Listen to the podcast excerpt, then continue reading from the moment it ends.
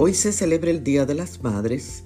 El origen de esta celebración proviene de la civilización egipcia, donde la diosa Isis, conocida como la Gran Madre, era objeto de culto y homenaje. En la antigua Grecia era la diosa Rea, madre de los dioses del Olimpo. En el Imperio Romano se rendía culto a la diosa Cibeles, la diosa madre. Hoy rendimos homenaje a las madres por ser protección, alegría, amor, apoyo y esperanza. Si tienes la dicha de tener a tu madre, comparte este día con ella. Dios honra y valora el papel de las madres.